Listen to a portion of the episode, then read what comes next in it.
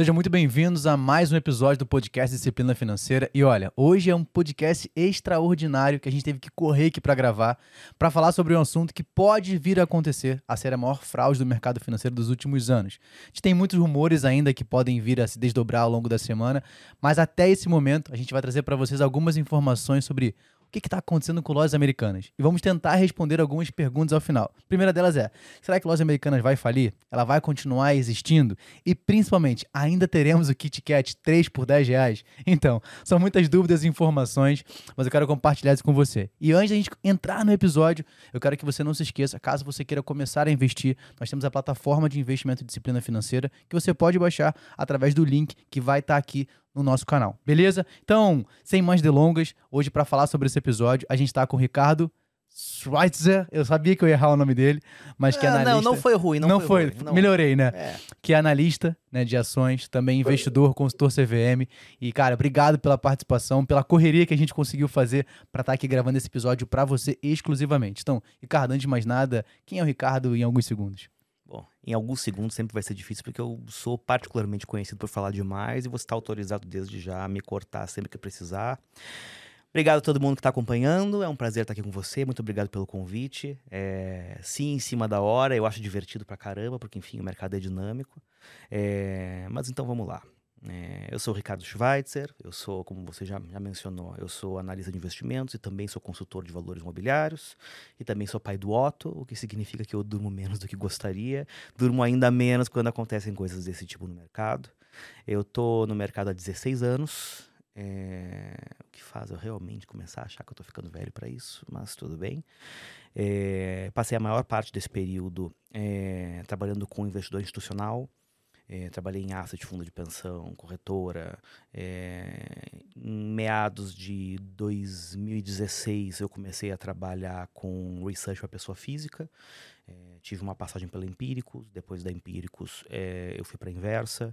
Depois da Inversa, eu fui um dos fundadores da, da Nord Research. E desde um ano e pouco atrás, né, mais ou menos um ano e meio atrás, é, eu estou de novo solo, estou é, tô independente. É, atualmente eu tenho, eu tenho produtos de análise, é, uma carteira de dividendos, uma carteira de caps, vem mais novidades pela frente. Também faço trabalho de consultoria para investidores individuais. É, basicamente o Ricardo é esse aí. Ótimo, Ricardo. Um ótimo resumo, né? Então, cancelo que você gosta de falar bastante, mas até que foi bem, foi tranquilo, tá ótimo até aqui. É, vai elogiando, que daqui a pouco eu engato a primeira aqui e não paro mais. Ó, só para você entender, vou fazer um rápido disclaimer do que que tá rolando e por que, que a gente resolveu gravar esse episódio, né? Então, a ideia é central hoje a gente falar sobre o que que tá rolando com lojas americanas, é, você, sendo ou não investidor, ou está querendo começar a investir, é muito possível que você tenha visto as notícias. Né? Então, qualquer canal que você abra lá, até no G1 tem notícias sobre o que está acontecendo. Então, a gente vai trazer um rápido disclaimer de, cara, o que está rolando ao longo desse tempo. Então, vamos lá. Para a gente começar, será que lojas americanas de fato vai falir? Então vamos uma linha do tempo Nossa, aqui. Nossa, assim direto, assim na jugular. É, só para o pessoal entender o que está rolando, né? Então, no dia 11 de janeiro, a empresa soltou através de um fato relevante um comunicado que eu chamo de comunicados horrores, né? Então, em poucas linhas, foi tanta notícia ruim, a gente não sabe o que, que de fato foi o pior ali. Não, e foi duplamente comunicado dos horrores, né? Em primeiro lugar, porque a notícia é ruim. Em segundo lugar, porque o comunicado é pessimamente escrito. Né? Então, é, a, a comunicação é duplamente horrível. Ex exatamente. Então, no dia 11 do 1, através de um fato relevante, ela soltou em poucas linhas que tinha acabado de encontrar inconsistências contábeis na casa de 20 bilhões de reais. Né? Inicialmente eu falei assim, cara, o estagiário errou a conta aqui, não foram bilhões, mas de fato era. E que o atual CEO, né, que agora é ex-CEO, Sérgio Real, que tinha assumido a empresa no dia 2 de janeiro de 2023, estava acabando de ser demitido. E eu me pergunto, o que, que será que esse cara descobriu? No dia 12, no dia seguinte, as ações despencaram por volta de 77%, saindo dos 12 reais para menos de 2,50. Uma bobagemzinha, assim. Pouca Eu acho coisa. que a última vez que alguma coisa caiu dessa magnitude na Bolsa Brasileira foi, sei lá, em 94. Tivemos ainda impactos em fundos imobiliários, com de lojas americanas, fundos de investimento, títulos de dívida privada afetando a renda fixa. E no dia 13, em plena sexta-feira, Americanas entrou com um pedido de recuperação judicial alegando dívidas de 40 bilhões de reais. Na verdade, está impreciso, tá? Eles não entraram com o pedido de recuperação judicial.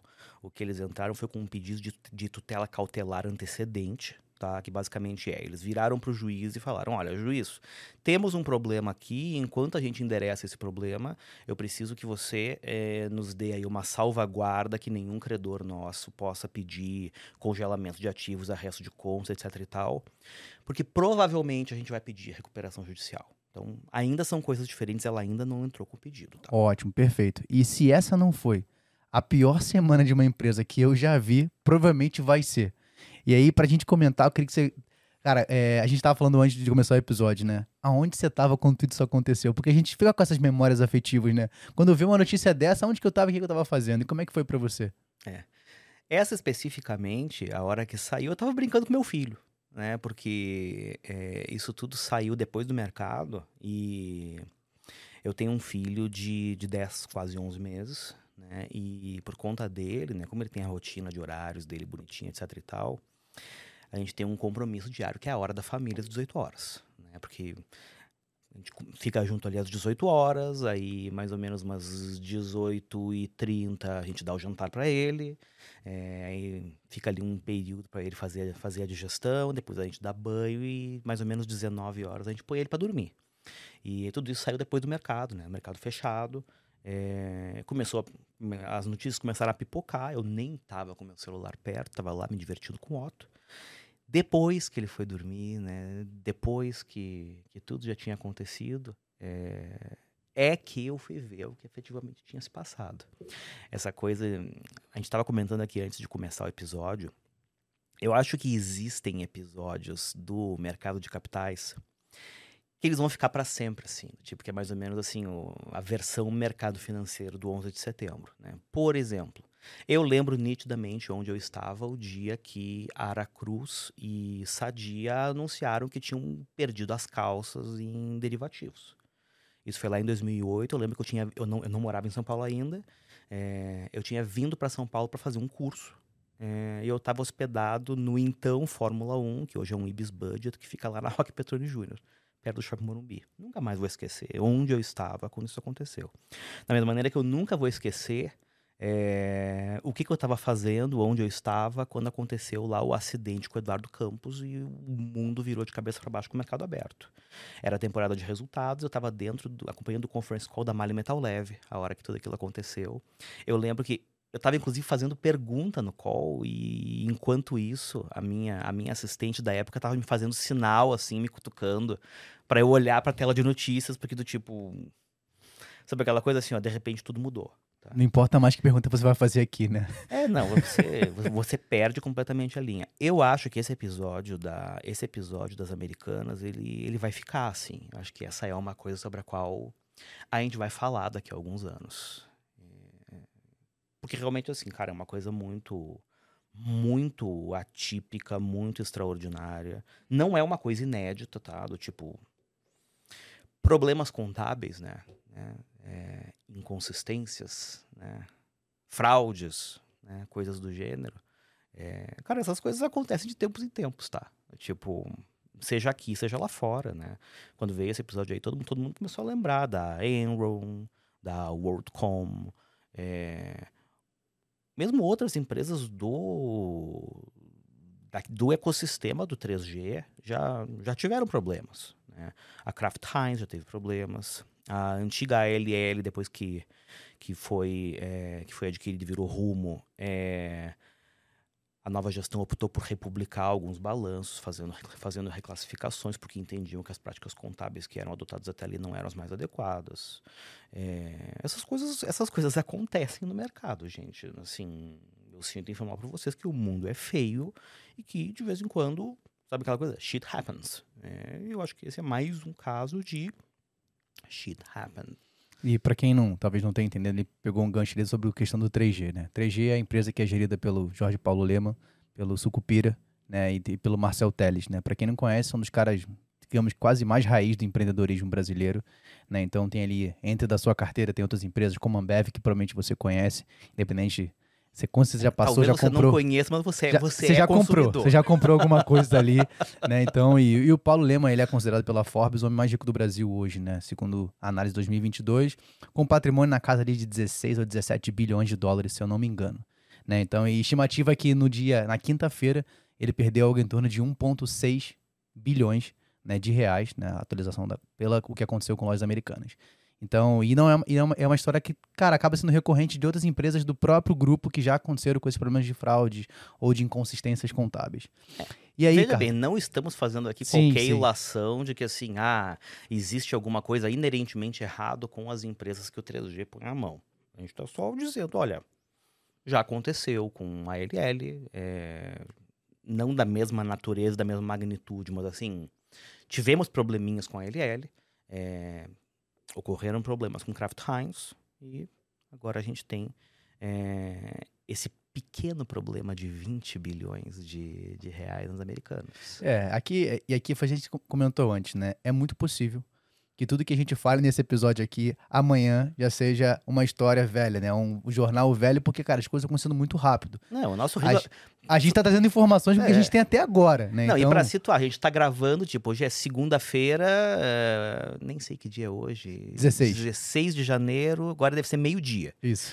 É, vai, vai ao ar hoje, hoje, no, hoje no final do dia. Talvez nessas próximas, sei lá, seis, sete horas até isso aqui vir no ar, já aconteça um monte de coisa que ou a gente não aborde aqui, ou que faça com que um monte de coisa que a gente diga aqui acabe se provando uma enorme bobagem, do tipo, é, é o risco do negócio. Exato. Então, é só para vocês entenderem que a gente está trabalhando com as informações que a gente tem até o momento, né, cara? A gente passou, pelo menos eu passei, o Ricardo com certeza, a gente passou as últimas horas aí buscando informação nos últimos dias, Ontem mesmo até postei nas redes do, do próprio podcast, um cara, tô aqui 10 horas da noite preparando o conteúdo que a gente vai falar para tentar trazer a melhor informação e a mais atualizada possível. Mas aí pra gente começar, de fato, do que, que rolou. Né? Quando a gente lê lá inconsistências contábeis na casa de 20 bilhões, né? Então, para quem não sabe o que, que isso significa, o que pode ser, pode significar, porque ainda está muito obscuro ali. O que, que, seriam essas inconsistências, na sua opinião, dentro do que a gente tem de informação até hoje? Então, isso pode ser duas coisas, tá? É, ou isso podem ser valores que foram contabilizados errado, mas que passaram pelo balanço, passaram pelo DRE, tá? Ou isso podem ser valores que não foram contabilizados, ou seja, que nem apareceram no balanço, que estavam escondidos, que são o famoso esqueleto no armário. Pelo tom do comunicado, que foi a maneira como o comunicado foi redigido, a gente ficou com a sensação inicial de que, olha, todos esses valores foram contabilizados ao longo dos anos nos números das americanas, mas eles foram contabilizados errado.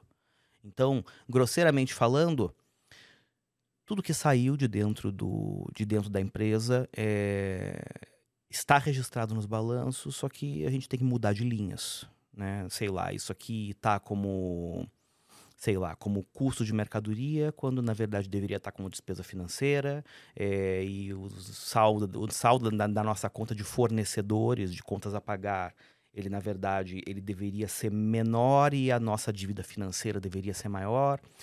A leitura preliminar do comunicado transmitiu a princípio a ideia de que seria isso. Qual é o problema? É que quando a gente olha para os números e a gente tenta concatenar um pouco com informações que foram passadas né, né, na teleconferência que eles fizeram no, no, no dia seguinte, que diga-se de passagem, assim, eu não consegui assistir, foi uma teleconferência fechada, promovida por um banco e, assim, uma maneira horrível de divulgar a informação e que, sinceramente, a CVM deveria cair em cima com, todo, com toda a força. É, quando a gente começa a, a, concatenar as coisas, a gente chega à conclusão de que assim, não, mas espera só um pouquinho, a conta não fecha. Tá? Então, talvez seja um pouco das duas coisas. Ou seja, em parte, números que foram, apareceram dentro do balanço, mas não apareceram nos lugares certos. E isso pode eventualmente ter contribuído para fazer o resultado da empresa parecer melhor do que ele efetivamente era. E você pode ter números você pode ter valores que simplesmente não foram contabilizados, ou seja, um mix das duas coisas. Uma parte está ali, mas a história foi contada do jeito errado, e outra parte da história não foi contada. A princípio, nesse momento, é o que parece. Tá? Então, vou te dar um exemplo. É, qual é a sensação que ficou inicialmente? É, os caras deveriam ter contabilizado diferente custo de mercadoria e despesa financeira. Só que se simplesmente fosse uma questão de como você contabiliza custo de mercadoria e despesa financeira, o resultado final lá, o lucro líquido, ele deveria ser parecido, para não dizer idêntico. Não é idêntico porque mudar algumas coisas de cálculo de imposto, mas assim, no fundo você está dizendo, ah, ao invés de gastar com banana, eu gastei com laranja, mas a, mi a minha conta do supermercado deu a mesma coisa. É... Só que, de novo, não parece ser só isso. Mas mesmo que fosse só isso, isso já teria uma consequência, que qual é? é... Os bancos, quando eles vão fazer é, análise de crédito para análise de crédito para dar dinheiro para as empresas, eles avaliam não só o seu resultado total, mas também a natureza do seu resultado. Como, por exemplo, ah, quanto que você já tem de dívida e quanto que você gasta de despesa financeira. Se ele registrou uma despesa financeira menor do que deveria e escondeu um pedaço da despesa financeira como se fosse custo de mercadoria, na verdade a dívida dele era maior, a despesa financeira dele era maior, e consequentemente, se os bancos vissem o verdadeiro tamanho da dívida, talvez não emprestassem dinheiro na mesma condição, ao mesmo custo, ou simplesmente não emprestassem. Vou fazer um, um rápido disclaimer para talvez quem não está, cara, começando ali, né? Poxa, o que, que isso está rolando? Então, uma das especulações que o mercado deu de início, como o Ricardo está falando para a gente aqui, é uma operação que é muito comum no setor de varejo para as empresas que chama de risco sacado. Né? Então, só para uhum. vocês entenderem. Então, por exemplo, a Lojas Americanas ela precisa vender o KitKat. Né? Então ela tem lá o Kit Kat, só que ela tem que comprar de um fornecedor para que ela coloque na loja e venda esse Kit Kat. Só que esse Kit Kat ele vai ser vendido em algumas parcelas. Você comprar uma quantidade grande de Kit Kat. Então significa que ela não vai receber no mesmo momento que ela compra, porque você parcelou essa compra. Então ela precisa desse recurso para que ela possa continuar pagando suas despesas, funcionários e tudo mais. O que, que ela faz? Ao invés de ela vender é, o valor de 10 reais, ela pega para o banco e fala assim: banco, me empresta um valor que esse valor eu vou passar para o meu fornecedor, vou bancar ele parceladamente e eu vou conseguir fazer o meu giro aqui. O que acontece é que ao invés de ele colocar essa dívida, que não é mais do fornecedor, porque ele foi pago, e sim para os bancos, ele maquiou justamente para que quando fosse olhar o balanço e ele fosse pedir um novo empréstimo, o banco fala assim: olha, parece que você teoricamente é saudável, porque o teu custo está maior dessa parte de fornecedor e não com os credores bancários. Então isso facilita se ela for pegar melhor taxa de juros, maior prazo. Então, basicamente, essa operação é muito comum para o mercado de varejo. Então, a mudança foi que a, a início, né, ela só alterou aonde estava isso no balanço, nas linhas. É, Mas digamos, ao longo. Ele, ele teria um saldo de contas a pagar de fornecedores menor, mas um, um estoque de empréstimos e financiamentos maior. Que isso vai. Em teoria. Isso vai impactar diretamente quando ele for buscar um novo empréstimo, porque tem uma dívida maior aqui colocada, diferente se fosse fornecedor. E isso é uma análise feita de acordo com a dívida barra o patrimônio que a empresa tem, né? É. E aí, se a gente tivesse esse cenário, tá? Do tipo, se a questão fosse essa, qual poderia ser a consequência? Diversas operações de, de, de empréstimos e financiamentos entre bancos, elas têm regras né, que são chamadas, é, são conhecidas como covenants, que estabelece o seguinte: olha, eu te empresto dinheiro nessa condição aqui, mas eu só aceito te emprestar dinheiro nessa condição se a sua dívida for até tanto.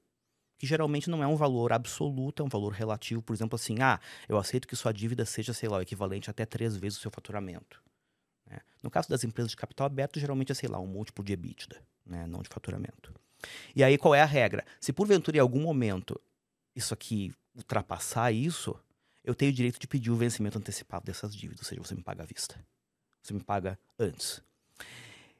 Se os caras contaram a história do balanço diferente para fazer com que é, a dívida parecesse menor, é, eles podem, em teoria, ter, entre aspas, enganado os bancos.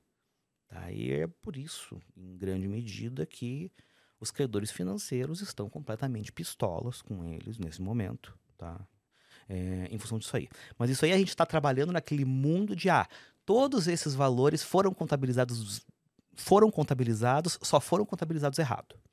O problema é que quando a gente olha para a magnitude dos valores, a gente fica com a impressão, né, e de novo assim, é uma impressão, porque o nível de informação que eles deram não nos permite chegar a uma conclusão definitiva, é que não é só isso, entende? Que também tem valores que simplesmente não foram contabilizados.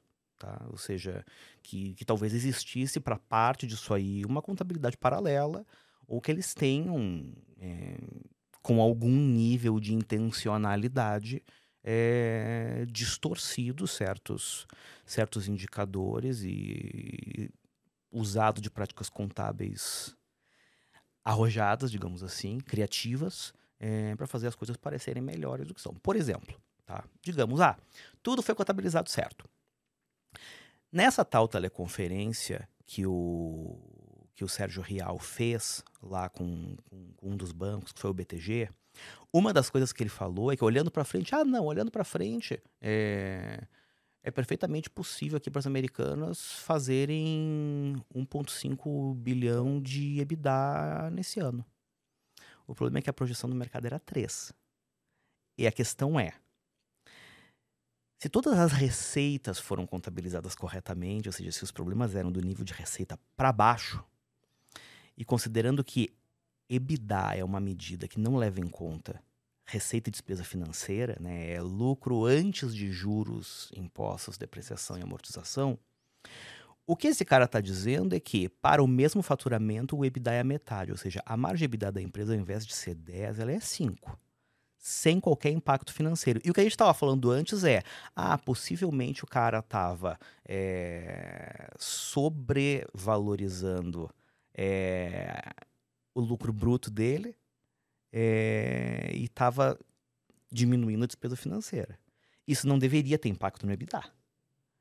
Então fica aquela sensação de hum, mas peraí, peraí. Do tipo, isso que você está falando aqui não conversa com aquilo que você estava falando antes. Né? Porque se fosse isso, o impacto no EBITDA deveria ser neutro. Então fica aquela sensação assim de que hum, a história ainda não é bem essa. Tipo, tem todo aquele papo de que, ah, isso aqui são achados preliminares, a gente ainda não, não tem o quadro completo, etc e tal. Isso deixa a margem para interpretação de que, assim, a gente ainda não sabe a história definitiva, outras versões vão aparecer, a coisa ainda vai mudar. E provavelmente o buraco é mais embaixo, a coisa mais, ainda mais complicada do que parece. E aí que agora a gente entra num ponto, né? É, todas as empresas passam por auditorias pesadas, de certa forma. E acho que foi um questionamento do mercado. E particularmente um questionamento pessoal, até meu também. Eu falei, cara, não é possível. Porque assim, elas passam por grandes auditorias, né? principalmente a. Eu até anotei aqui a própria Lojas Americanas, quem faz auditoria PwC. é a PwC, que é a Price Water, que também né, segundo aí, faz auditoria de outras empresas do setor de varejo. É, eles fazem auditoria de um monte de gente, né? Do tipo, você tem quatro grandes empresas de auditoria. E você tem aí. Eu nem sei mais quantas empresas de capital aberto a gente tem, porque um monte de gente abriu capital, mas sei lá. A gente deve ter, sei lá, perto de 400 empresas de capital aberto. Então faz a conta aí, mais ou menos. Cada uma dessas empresas. Óbvio que você tem um monte, você tem várias empresas, principalmente aquelas que não estão, sei lá, nos não, não são ações líquidas e tudo mais, que acabam sendo auditadas por, por outras empresas menos conhecidas. Mas então, sei lá, vamos fazer uma conta aqui, cada uma dessas grandes auditorias aí faça auditoria, sei lá, 25, 30 grandes empresas brasileiras. É, e aí você, e aí você pega por essa análise, porque assim, a auditoria ela serve para te dar mais clareza, né, para trazer uma, uma, uma ideia melhor de como é que a empresa tá. Cara, será que eles não viram isso? Ouviram e tentaram fazer de outra forma, né? porque isso traz um, um, um, uma complicação até para você fazer uma análise, porque o investidor, principalmente, ele vai trabalhar com os números que ele está vendo. Né? Por mais que ele tenha que fazer uma análise mais aprofundada, mas ele trabalha com o número que ele está vendo. Então, teoricamente, pô, se foi auditado, eu tenho que entender que aquilo foi feito uma análise bem melhor, mais aprofundada para os números que estão colocados aqui na minha tela ou do que eu estou analisando. Cara, isso uhum. traz uma preocupação né? Tipo, pô, será que realmente. Agora, será que eu vou ter que revisar tudo que eu analisei para saber se todas passaram por de fato por uma auditoria que fosse confiável? Podemos desconfiar das auditorias? Né? Porque o mercado, cara, sentiu isso. Né? As empresas do varejo, na hora que abriu o mercado na quinta-feira, quase todas ali tiveram uma queda é, olhando para isso. Poxa, se todo mundo ali foi auditado pela mesma empresa, talvez que, será que todos tiveram essa inconsistência contábil aí? Deixa antes de qualquer coisa te fazer uma pergunta aqui, qual é que é a política do disciplina financeira? Eu posso falar palavrão aqui? Fique à vontade. Tá, então vamos se lá. Se você preferir. De tempos em tempos, todo mundo fica puto da cara com as empresas de auditoria, tá? E assim, ó, só para dar, só para dar noção, tá? Essas principais empresas de auditoria que são a, a PwC, a Deloitte, a KPMG e de quem eu estou esquecendo? A Price, KPMG, a Deloitte e. Esqueci. A Ernst Young, lembrei. Ernst Young. é, elas são chamadas de Big Four. Né? As Big Four, elas antigamente eram Big Five, porque existia uma outra empresa de auditoria chamada Arthur Anderson, era, na época, salvo o melhor juízo, a maior das cinco. O que aconteceu com Arthur Anderson? Eles eram os auditores de uma empresa chamada Enron, né, que foi uma, era uma empresa de energia nos Estados Unidos, que apresentava resultados maravilhosos, estelares, etc. e tal, até um belo dia que se descobriu uma fraude gigantesca no balanço deles. É... E assim, a empresa quebrou e arrastou consigo a reputação da Arthur Anderson, que deixou de existir. E foi assim que as Big Five viraram as Big Four. O que eu quero dizer com isso? Cada vez que acontece alguma coisa dessa natureza, isso é uma mácula, é uma mancha na reputação das empresas de auditoria, que é uma coisa absolutamente colossal, tá? Eu acho que tem algumas reflexões que a gente precisa fazer com relação ao trabalho de auditoria. Em primeiro lugar, é... digamos que ah, você vai fazer uma viagem de carro, tá? E antes de fazer a sua viagem de carro, você leva o seu carro no seu mecânico de confiança para fazer uma revisão.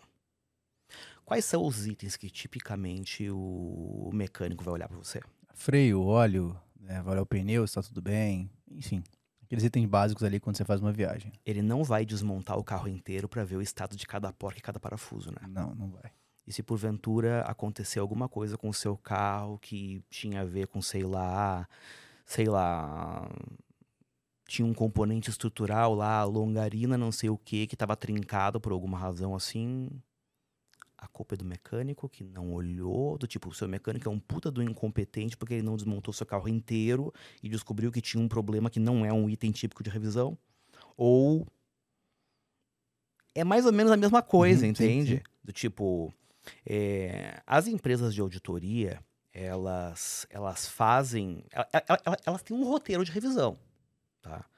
E além delas terem um roteiro de revisão, elas partem de algumas premissas. E uma dessas premissas é que as informações que são passadas para elas pelas empresas é, são completas e oferecidas de boa fé. Tá? Então, assim, em primeiro lugar, quando você vê um relatório de auditoria, você tem que ter em mente que os caras trabalharam com as informações que foram dadas para eles, que eles presumem como verdadeiras né, e presumem como completas. Evidentemente, assim, se o cara chegar lá, dá para eles informações que, assim, não conversa lé com cré, provavelmente você vai ter lá uma ressalva né, no, no parecer de auditoria, alguma coisa assim. Mas, assim, eles não desmontam o carro e conferem cada porca e parafuso. É uma pena que o Danilo não está aqui, né? Porque eu faria analogia com avião. Né? Avião você tem lá as manutenções periódicas que você revisa certos itens e de tantos e tantos ciclos você desmonta todo e vê cada porca e cada parafuso. Do tipo, não, não existe um equivalente desses no mundo da auditoria. Então esse é o primeiro ponto, do tipo, auditoria tem escopo né? e tem premissas. O segundo ponto é, é Primeiro eu defendi as empresas de auditoria aqui. Tá? Agora, agora eu vou atacar. Existem dois aspectos que precisam ser levados em conta quando a gente fala de empresas de auditoria. Em primeiro lugar, empresa de auditoria não ganha dinheiro fazendo auditoria. É tipo, o, o emprego de, de capital humano, né, o, o dispêndio de horas homem de uma auditoria, de uma empresa de capital aberto, versus o quanto se cobra, não que seja baratinho, tá? Não é. Do tipo, a conta não fecha. Ou se fecha assim, do tipo, empata. Eles ganham dinheiro é em serviços adicionais que eles prestam para as empresas. Isso significa que existe um conflito de interesses dentro dessa indústria que está relacionado assim. Você faz a auditoria para você existir, para você ter reputação, etc e tal, mas você ganha dinheiro prestando outros serviços. Isso vai refletir em algumas coisas. A primeira é, é a sua disposição em se indispor com as empresas. E a segunda é a qualidade do capital humano que você efetivamente vai, vai dispensar. essa questão da qualidade do capital humano, eu não estou dizendo que as auditorias colocam gente ruim para fazer auditoria. Não se trata disso. Só que na maior parte dos casos, colocam é, profissionais muito júniores. Tá? Isso aí é uma característica do negócio. Tá? Então, assim, existem problemas com relação ao modelo de auditoria. É, e isso não é uma coisa exclusiva do Brasil, insisto. Assim, a gente teve casos nos Estados Unidos como Enron e WorldCom e diversos outros em outros lugares. Tipo, de tempos em tempos acontece algum BO e todo mundo fica puto da vida porque a auditoria não viu. E aí, sempre vai ter aquela situação, né? Sempre vamos tentar achar um culpado aqui. Né? Sempre vou tentar achar um culpado. E aí, o primeiro culpado que vão olhar, não, mas calma aí, quem é a auditoria? Quem foi a pessoa que fez. Porque sempre vão tentar achar um culpado de um problema, quando na verdade é uma coisa estrutural que já vem, como você falou. As informações que foram passadas para a auditoria, teoricamente, deveriam ser confiáveis e de boa fé. Então a auditoria ela fez a sua análise. Então acho que é, é eu quis trazer esse, ponto porque foi um questionamento, cara, do mercado. Né? Todo mundo questionou sobre isso, até porque outras empresas do próprio setor também é, são auditadas por ela.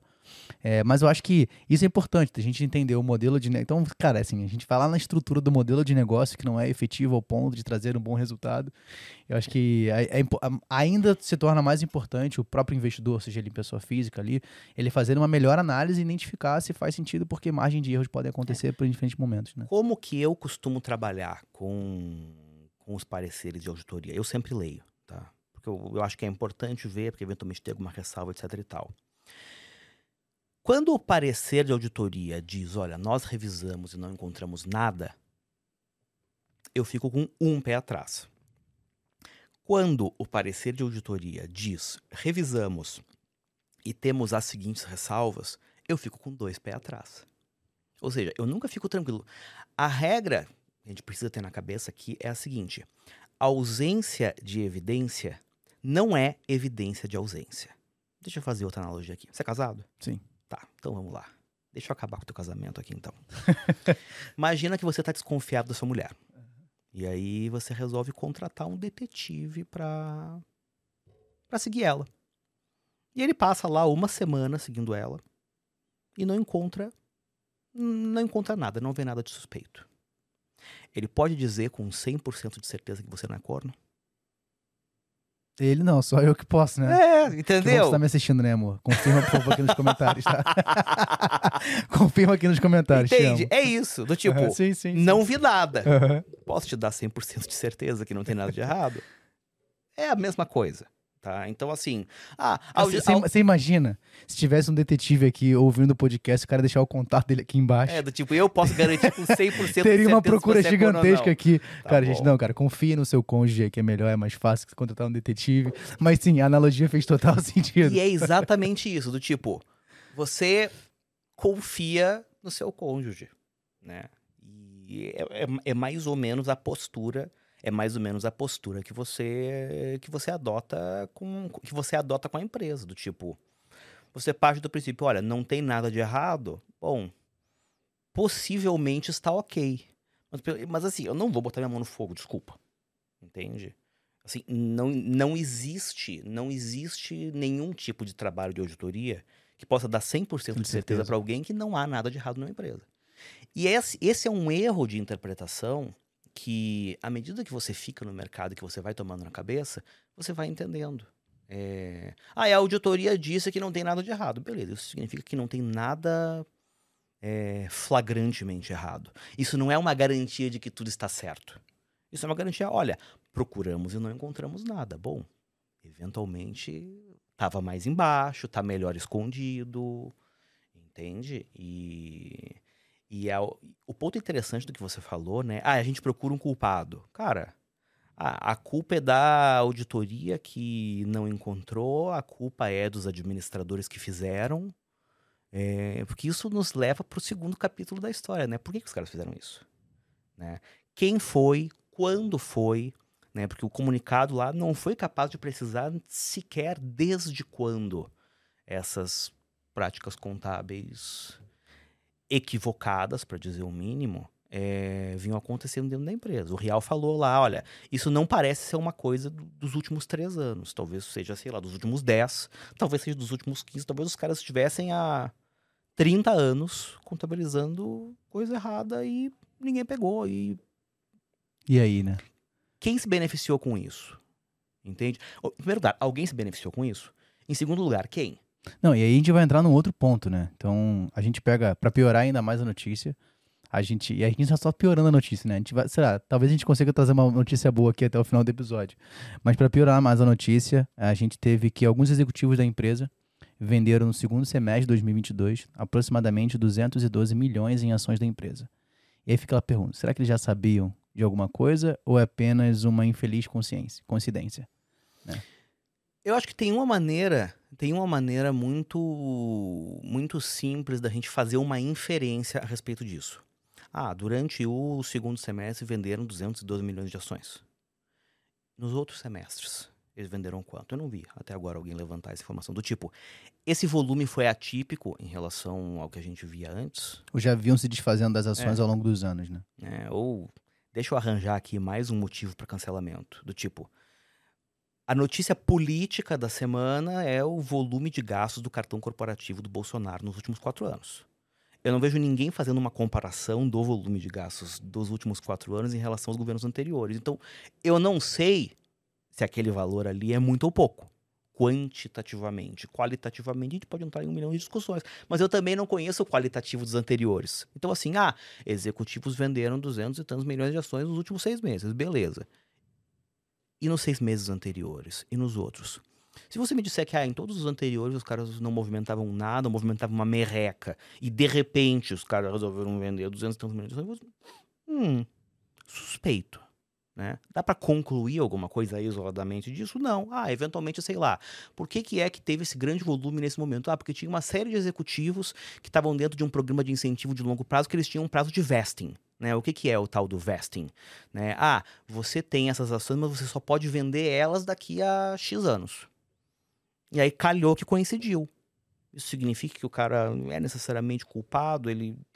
É, é difícil, entende? É difícil de maneira isolada. É óbvio que nesse momento. É, é fácil bater. É, é fácil chutar o cachorro morto, né? É, agora tudo É motivo um Agora vai problema. ser óbvio que tinha um problema nas americanas e que os executivos sabiam e tudo era uma grande conspiração, etc e tal. Do tipo. Agora ficou fácil, Sim. né? É porque a história contada em retro- retrospectiva sempre é fácil de arrumar um E problema. sempre né? faz sentido. É. Em retrospectiva, sempre, Sempre faz, faz sentido. sentido. Assim, vou, vou ser super sincero com você. Eu. Eu fui analista específico do setor de varejo por um período muito curto da minha carreira. Né? Eu. Ao longo da maior parte da minha carreira, eu fui generalista, né? ou seja, eu olhava um pouco de tudo. E quando eu era, quando eu era analista especialista em setores, eu era especialista em mineração, siderurgia e bens de capital. Tá? Com exceção de um curto período em que eu olhei varejo, que faz bastante tempo. Os números de Americanas em relação aos números de outras empresas do setor, eh, em alguns aspectos, eles de fato assim do tipo estranho. Mas sabe quando você olha um negócio assim que você acha estranho, você não você não, não, não consegue discernir se aquilo ali é estranho porque pode ter alguma coisa errada ali, ou porque eventualmente existem características daquele negócio que justifiquem aquela estranheza, é, ou simplesmente você não é inteligente o suficiente para entender que tem uma coisa errada, do tipo. Hoje é fácil virar e dizer isso. Tá? É, Se eu fosse capaz de identificar que tinha algum problema estrutural ali, eu tinha identificado antes. Sim. E não, não fui. Da mesma maneira que a maior parte do mercado não foi capaz de identificar que tinha um problema dentro de IRB, por exemplo. Muito pelo contrário, a maior, parte do mercado achava lindo, maravilhoso, nossa, que empresa. E até hoje alguns acham ainda. né? É, até hoje alguns acham. Mas retrospectivamente é muito fácil. E aí, a gente entrar, falar um pouco mais de americana, mas também como isso pode repercutir nas outras empresas do setor. Né? Então, a gente sabe que o setor de varejo, para muita gente, já não é ou você ama muito ou você odeia muito. né? Então, é um setor que sofre bastante, principalmente com o cenário atual que a gente tem. Inflação voltando aí, talvez, a preocupar o nosso cenário econômico, taxa de juros ainda alta e possivelmente vai continuar com essa taxa mais alta, o varejo acaba sofrendo bastante com isso. Essa notícia de americana pode repercutir ou não e como pode repercutir, na sua opinião, no mercado de varejo no Brasil? Bom, repercutir, repercute, tá? É, eu acho que já está repercutindo, né? Não é de graça que a maior parte das varejistas saíram, né, para falar a respeito. Eu vou me permitir me estender um pouquinho nessa história do varejo. Se eu me estender demais, você me corta. Beleza. Eu acho que tem algumas razões pro, pro varejo ser mal visto por, por parte do público investidor, especificamente no Brasil. Por quê? minhas teorias. E insisto aqui, isso aqui são opiniões do Ricardo, eu não estou aqui para trazer a verdade absoluta, talvez eu seja um grande imbecil e esteja aqui falando um monte de groselha. Tudo na minha impressão pessoal, é, com base em quem está há 16 anos no mercado e que pode estar tá errado. Tá? Eu acho que existe, existem alguns aspectos que a gente precisa levar em conta com relação ao varejo. Assim, quando a gente olha numa, numa perspectiva histórica mais ampla, a inflação, né, o nosso histórico de hiperinflação no Brasil, ele machucou muito o setor. Em um primeiro momento, é, eu acho que determinadas empresas é, conseguiram, entre aspas, operar a inflação muito bem. Né? Porque basicamente, ah, você tem dinheiro, você forma estoque, aí as coisas sobem de preço descontroladamente, você eventualmente consegue vender o estoque que você formou lá atrás a um preço que, na verdade, é ainda maior do que a inflação que teve no período, então o seu custo cresceu, a sua receita cresceu, só que a sua receita cresceu mais do que, mais, mais do que o seu custo. As pessoas não têm noção direito dos preços das coisas. Eu acho que muitas empresas no Brasil ganharam dinheiro de verdade, né? não simplesmente efeito inflacionário durante o período de inflação. Quando a gente teve a estabilização da nossa moeda, Diversas dessas empresas cujo talento era ganhar dinheiro em um ambiente inflacionário se viram em um novo ambiente no qual eu não sei ganhar dinheiro. Eu não sei ganhar dinheiro assim. O jogo que eu sei jogar é outro, né? Agora a regra do jogo mudou, digamos assim, e não consigo mais, tá? Muitas empresas dali para frente acabaram indo muito mal e deixaram de existir, né? Sei lá, Mapping, Mesbla, Arapuã, Erwin Macedo, enfim, dá pra pensar um monte de velharia aqui, tá? É... Isso, obviamente, machucou muita gente, muitos investidores que, enfim, ah, têm antipatia do varejo, porque muitas empresas de varejo quebraram. O segundo ponto, e aí é mais recente, é o varejo, ele é tipicamente, e quando eu falo tipicamente é porque, cara, varejo abrange muita coisa, tá? Mas assim, tipicamente é um, é um segmento onde a sua rentabilidade ela está ligada a uma margem muito baixa, um giro alto e que pode ou não vir acompanhada de algum nível de alavancagem financeira. Existe um, tipo de análise que a gente chama de análise do POM, que a gente tenta decompor o, o, o retorno que a empresa gera né, na sua forma mais básica, exatamente nessas três variáveis. Ah, o retorno sobre o patrimônio líquido da empresa ele é uma função da margem, dentro, de, dentro da, do PON se usa, se usa margem líquida, margem líquida, giro do ativo e alavancagem financeira. Então, se você é uma empresa que você tem uma margem líquida muito baixa, as alavancas com as quais você conta para o seu ROI ser alto são giro e alavancagem financeira. As empresas de varejo que têm ao mesmo tempo alto giro e alta alavancagem financeira, elas se tornam suscetíveis a problemas relacionados à alavancagem financeira. E aí você teve diversos outros exemplos né, de empresas que, em algum momento, sei lá, você teve uma desaceleração muito súbita da atividade econômica, você teve uma crise, você teve um pico de taxa de juros, você teve uma crise de liquidez, como a gente teve, sei lá, lá depois da crise de 2008, 2009, né? Ou seja, coisas que fizeram com que o componente alavancagem financeira da noite para o dia não fosse uma coisa mais endereçável, e aí a empresa quebra. Isso significa que todas as empresas de varejo são assim? Não. Existem empresas de varejo que trabalham com mais alavancagem financeira e empresas de varejo que trabalham com menos alavancagem financeira. É... Só que é uma análise muito delicada, entende? Então, eu acho que a antipatia antipatia pelo setor ela tem uma razão histórica de ser e ela tem uma razão estrutural de ser. A razão histórica, muitas empresas quebraram quando houve o fim do período de, hiperinflação. E a razão estrutural é, se é um negócio de margem baixa, a rentabilidade vem de giro e alavancagem. E a alavancagem em excesso é uma coisa perigosa. Feitas essas considerações, impactos que isso tem no setor como um todo. Em primeiro lugar, Agora todo mundo está desconfiado de que outras empresas do setor possam ter problemas. E se antes a gente dava o benefício da dúvida, do tipo, ah, o relatório de auditoria diz que está ok, agora não. Todo mundo está doente até que prova o contrário. É, você possivelmente vai ter bancos é, ainda mais criteriosos do que eram até aqui para conceder crédito para essas empresas. Né? O cara vai virar, sei lá, não, vai, vai virar para a empresa XYZ, que é varejista também. É, você tem certeza que você não tem mais nenhum passivo financeiro que você não está me contando? Você não tem um risco sacado escondido aí?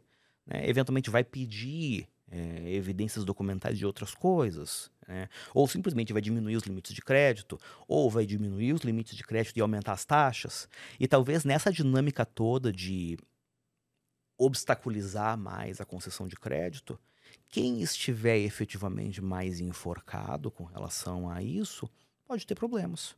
Só que na minha visão, hoje, esses problemas eles vão, eles têm uma chance muito maior de acontecer em empresas varejistas de capital fechado. Não são essas empresas para as quais a gente está olhando. Eu, ou em, em outras palavras, eu acho que a gente pode ter empresas varejistas no Brasil quebrando como repercussão do que aconteceu nas americanas, é... mas eu não acho que isso vai acontecer entre as empresas de capital aberto. Ou eu acho que a chance disso acontecer em empresas de capital fechado hoje é muito maior do que nas empresas de capital aberto. Ótimo. E aí, pegando por essa ideia, né? Aí é sempre aquela pergunta que a gente tem que fazer. Né? Você investe no setor? Tem alguma empresa na sua carteira hoje, dessas do setor de varejo, ou mais especificamente loja americana, ou não? Cara, atualmente não. Tá? É, eu, ao longo dos últimos anos, eu, eu fiz um trabalho bastante intenso em cima de. Era via varejo, depois virou via, né? É, fiz um trabalho bastante intenso em cima de via, ainda na época que era, controlado, que era controlado pelo pão de açúcar e tudo mais. Só que aconteceu um monte de coisa de lá para cá, né? Veio a pandemia, é, sinalizações de, do, do, planejamento estratégico da empresa mudaram, é, seja por decisões do management, seja por força, por força das, das circunstâncias. Chegou um certo momento que eu olhei, não, já não gosto mais desse negócio da maneira como eu gostava, acho que está ficando esquisito. É, e eu encerrei. Eu encerrei tanto a recomendação quanto a minha posição pessoal. Eu tive dois períodos de recomendação e de posição de via.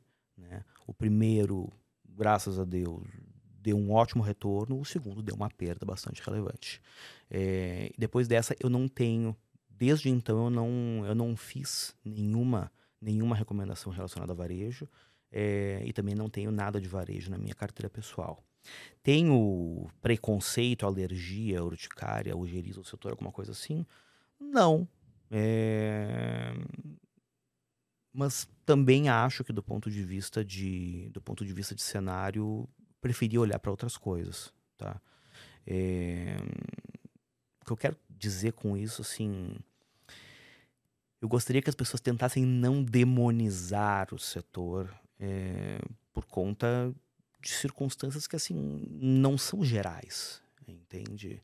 Não é toda empresa varejista que tem o tipo de problema que a gente descobriu que Americanas tinha, tá? É, mas atualmente não, eu não tenho, eu não tenho nenhuma posição nem nenhuma recomendação. Tenho uma ou outra coisa na watchlist, tá? Tipo coisas que eu andei olhando, assim, mas nada que tenha virado recomendação efetivamente. E aí, Ricardo, a pergunta que eu mais recebi de quinta-feira para hoje, né, foram duas. Uma eu vou deixar aqui agora e a outra a gente vai depois encaixar mais pro, pro próximo passo. É possível que loja americana quebre? É impossível que loja americana, cara, chegue à falência? Que foi a pergunta que eu mais recebi e eu guardei, eu falei assim, não vou responder ninguém, né, vou deixar pra gente falar isso no episódio, porque, cara, tem aquela dúvida, né? principalmente pro, pro investidor, pessoa física ali que olha e vê, cara, uma queda de 77%. E aí você vê que as notícias acabam colocando mais lenha na fogueira para que as pessoas se assustem ainda mais. Então, né, eu tenho a minha visão, mas queria que você comentasse sobre será que é possível que ela possa chegar ao nível de falência? Posso dar uma de esperto e mudar a sua pergunta? Pode, pode, tá. pode sim. É... Eu acho que a empresa vai deixar de existir? Não, não acho. É... Eu acho que é possível para os investidores recuperarem o investimento que fizeram em Americanas antes dessa barafunda toda acontecer? Também não acho. Tá? O que eu quero dizer? É... a gente está agora né, nessa expectativa de que, enfim, é possível que a empresa entre em recuperação judicial. Tá? É uma possibilidade? É. Né? Existem chances relevantes disso acontecer? Cara, na minha, na minha opinião, existem. Tá? O que, que é uma recuperação judicial? Basicamente assim, a visão do, a visão do, do poder judiciário em, em relação à empresa é a seguinte, cara, a empresa ela não serve única e exclusivamente para gerar lucro para o seu acionista. Né? A empresa também é, ela também atende aos credores, né? Existem credores que têm interesse na empresa, credores financeiros. Além dos credores financeiros, você tem é, os funcionários, os colaboradores, né? As famílias que dependem da existência da empresa, etc. e tal. E a empresa também ela é contribuinte, né? ou seja, ela gera, ela gera recursos para o Estado brasileiro e para os pro, e, e os estados e para os municípios na, na forma de impostos. Tá? É, e, consequentemente, é, todos esses interesses precisam ser defendidos e resguardados e não somente o interesse dos acionistas. Qual é a mensagem que eu quero passar com relação a isso? Quando uma empresa entra em recuperação judicial, a primeira coisa que se avalia é se aquela operação ela é viável. Né? Se aquela empresa tem condições de é, de existir. Tá? É, comparativamente falando, é, tem um tem um episódio dos Simpsons super antigo que eu acho maravilhoso que o Ned Flanders resolve abrir uma, uma loja no shopping que é o Canhotório, né? Que é uma que é uma loja só para canhotos. Que é uma loja de, de itens, né, somente para pessoas canhotas. Imagina a seguinte situação: ah, você resolve abrir o canhotório no Brasil. Só que você abre, sei lá, a gente tem. A gente tem o quê? 24 estados no Brasil. E sei lá, eu. Digamos que a gente tenha 200 e tantas cidades com mais de 100 mil habitantes. Não sei se o número é esse, tá? E você resolve. E a gente tem, sei lá, 5 mil municípios no Brasil. Aí você resolve abrir o canhotório em 3 mil municípios do Brasil. Tipo assim, cara, eu tenho certeza que existe muita gente canhota, tá? Mas eu tenho certeza que não existem canhotos suficientes no Brasil para eventualmente sustentar, né, economic, tornar economicamente viáveis 3 mil unidades do canhotório. Tá? É... Mas eventualmente o canhotório pode ser viável, sei lá, com 5 unidades. É muito diferente, sei lá, você é uma empresa que produz amianto. E aí, de repente, o amianto ele, ele é proibido no mundo inteiro porque é cancerígeno e você é uma empresa que não foi capaz de se reinventar, etc e tal, né? Eu tô fazendo, tô fazendo essa ressalva, você não foi capaz de se reinventar porque senão vão dizer que eu tô decretando o fim, de, o fim da eternite. Não é o caso, tá? Mas sei lá, você produz Césio 137, né? Alguma coisa assim do tipo, mano, assim, ó, não vai rolar, tá? É, ou você explora uma você explora uma mina que foi exaurida, ou você produz um produto que foi proibido. Tipo, o cara olha assim, ó, mano, não vai rolar aqui, né? Desculpa, né? não dá, não tem o que fazer com isso aqui. Esse aqui é um paciente que não tem chances de tipo, é o damage beyond repair lá, do tipo, o dano é tão grande que não há o que fazer, tá? É, então, a primeira análise que se faz é essa, do tipo, ah, esse modelo de negócios da empresa para em pé, do tipo, o lado esquerdo do balanço, né, o lado dos ativos, isso aqui, isso aqui tem jeito, né? Ou a gente está falando de, sei lá, ah, isso aqui é uma loja que é destinada somente para canhotos que tenham no máximo três dedos na mão. Tipo, isso aqui faz algum sentido? Não, nenhum. É, eu, ah, o meu modelo de negócio é, sei lá, produzir, produzir copos para café e distribuir de graça. Porque o meu custo é de 50 reais por copinho. Tipo, mano, esquece. É quando, então, basicamente, é você olhar se a operação é viável ainda. É. Então, assim, ela faz sentido, ela pode ter problemas, mas se ela for viável, ok. Então, tem demanda, tem mercado, ela consegue funcionar. A primeira análise que é feita. É, sei lá, você é fabricante de óleo de baleia, que era um negócio que se usava para abastecer lampião de iluminação pública antes da energia elétrica e antes da iluminação a gás. Você faz o quê? Já era. A mesma coisa Já era. se você tenta vender videocassete ali.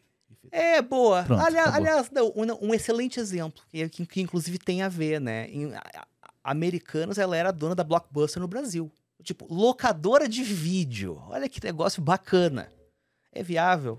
Não, Não, era. não é. Esquece. Pronto. Adorei. Perfeito exemplo. Obrigado. Conseguiu. Inclusive, tem muito a ver com as americanas. Olha que engraçado. É, Aí, digamos, a conclusão, não, ok, é viável. Bom, como que a gente consegue compor né, a origem de recursos, né, de onde vai sair o dinheiro para essa empresa para essa empresa ser, ser mantida em pé? Aí você tem opções, ah, os acionistas vão botar mais dinheiro? Ah, eu posso pegar aqui os credores e transformar a dívida deles em ações, ou seja, de credor você vira acionista também? É, eu posso fazer um parcelamento aqui das dívidas que ao invés de pagar ao longo dos próximos seis, seis meses, você vai pagar ao longo dos dez anos? Tipo, dá para compor? Dá para fazer alguma coisa? Eventualmente dá para chegar à conclusão de que sim, dá para fazer alguma coisa. Né? E a engenharia que se faz dentro da recuperação judicial, ela é essa, do tipo, ah, deixa eu ver se eu consigo fazer com que essa empresa continue existindo. Só que nessa coisa da empresa continuar, da empresa continuar existindo, você tem algumas coisas básicas assim, do tipo, o governo não abre mão de imposto. E nenhum, nenhum juiz assentiria que eh, os colaboradores da empresa fossem lesados. Ou seja, o cara vai continuar recebendo salário, ele vai receber as verbas trabalhistas, previdenciárias, etc, etc, etc, etc. Tá? Do Tipo, nisso aqui ninguém vai mexer. Onde que dá pra mexer então? Dá pra mexer nos credores financeiros. Né? Você pode, sei lá, você vai você vai receber só metade do que você tinha para receber, ao invés de receber em seis meses, você vai receber em dez anos. E aí já vamos pegar um problema que aconteceu, né? É, um dos credores, ou um dos principais credores, falou assim: eu não quero isso. Que foi o próprio BTG. É. Vou chegar lá. Que é a treta que a gente tem que chegar lá. Vou chegar lá, porque essa treta vai ser muito boa. Vai. É, E assim, quase por uma questão de justiça para com todos esses, do tipo, o acionista, ele, ele é remunerado pelo lucro da empresa. Se a empresa não dá lucro, né, se a empresa é problemática o suficiente para ter chegado nessa situação, é óbvio que quem mais perde na história é o acionista. Então, assim, ah, é, se você vai converter dívida em, equity, o cara que antes tinha 50% da empresa, depois que todos os credores converterem, ele vai descobrir que ele tem 1% da empresa. Ou seja, ele vai sofrer uma brutal diluição. E na hora que só ocorre essa brutal diluição, o que acontece? O investimento que você fez lá atrás, você precisaria que aquela operação daquela empresa gerasse retornos espetaculares para que um dia aquela empresa voltasse a valer é, o que ela valia. Né? É, que o equity daquela empresa voltasse a valer o que ele valesse. É, e é por isso que, na maior parte dos casos de recuperação judicial, é, você tem empresas que sobrevivem sim, mas na maior parte dos casos, é, o investimento, o investimento realizado naquela empresa, né, pelos acionistas, antes do processo, né, antes das coisas começarem a dar errado, na maior parte dos casos você não consegue recuperar. Então, assim, eu acho que a gente vai ter a falência das lojas americanas. Cara, eu acho que não. Mas eu acho que a perspectiva de quem tinha ações antes de acontecer isso aí tudo, né, de ter o, de reaver esse dinheiro, é, é muito baixa. Lembrando que, né, uma desvalorização aí de 70 e tantos por cento, você precisa de uma, de uma valorização de 300 e alguma coisa, 330. né, para voltar. E E aí eu vou entrar num outro ponto. Que aqui é a segunda pergunta. Eu vou fazer um disclaimer para depois passar. Teve a outra pergunta que foi, cara, top 2 ali ao longo da semana. Caiu. Oportunidade. Vou comprar? E aí eu vou entrar aqui num ponto que eu acho que se criou uma narrativa no mercado que tudo que cai é oportunidade. Só porque tá barato eu tenho que comprar. Então isso é pra mim é, é, cara, extremamente preocupante. E aí, só para vocês terem uma ideia, né? Então, acho que é muito da narrativa de quem compra pelo preço e não pelo fundamento da empresa, que eu acho extremamente equivocado. E acredito que, de alguma forma, né, de um pensamento positivo, aquela ação vai voltar a ser o que ela era antes. Então, caiu 70, 77%, eu vou comprar agora, eu vou me dar bem. E aí, eu fiz alguns dados aqui para vocês terem uma ideia. Se uma empresa ela cai 10%, ela precisa subir 11% para voltar ao seu valor original. Se ela cai 25%, ela precisa subir 33%. Se ela cai 50%, ela precisa subir 100%. E se ela cai 75%, que foi mais ou menos o que aconteceu com lojas americanas, ela precisa subir, voltar a 300% do seu valor. E aí, para aqui fica para mim a grande lição, né? Não compre por preço e sim pelo fundamento da empresa.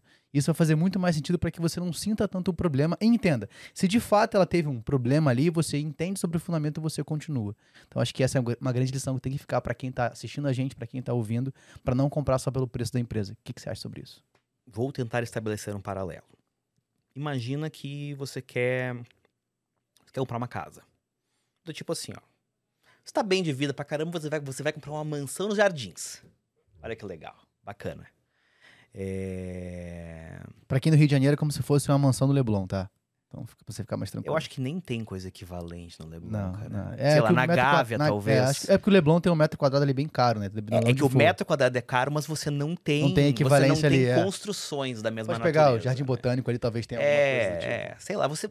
É, você, você vai comprar a mansão do Ike, pronto. Beleza, ótimo. Tá. Aí você vai ver lá o, o preço de venda, sei lá.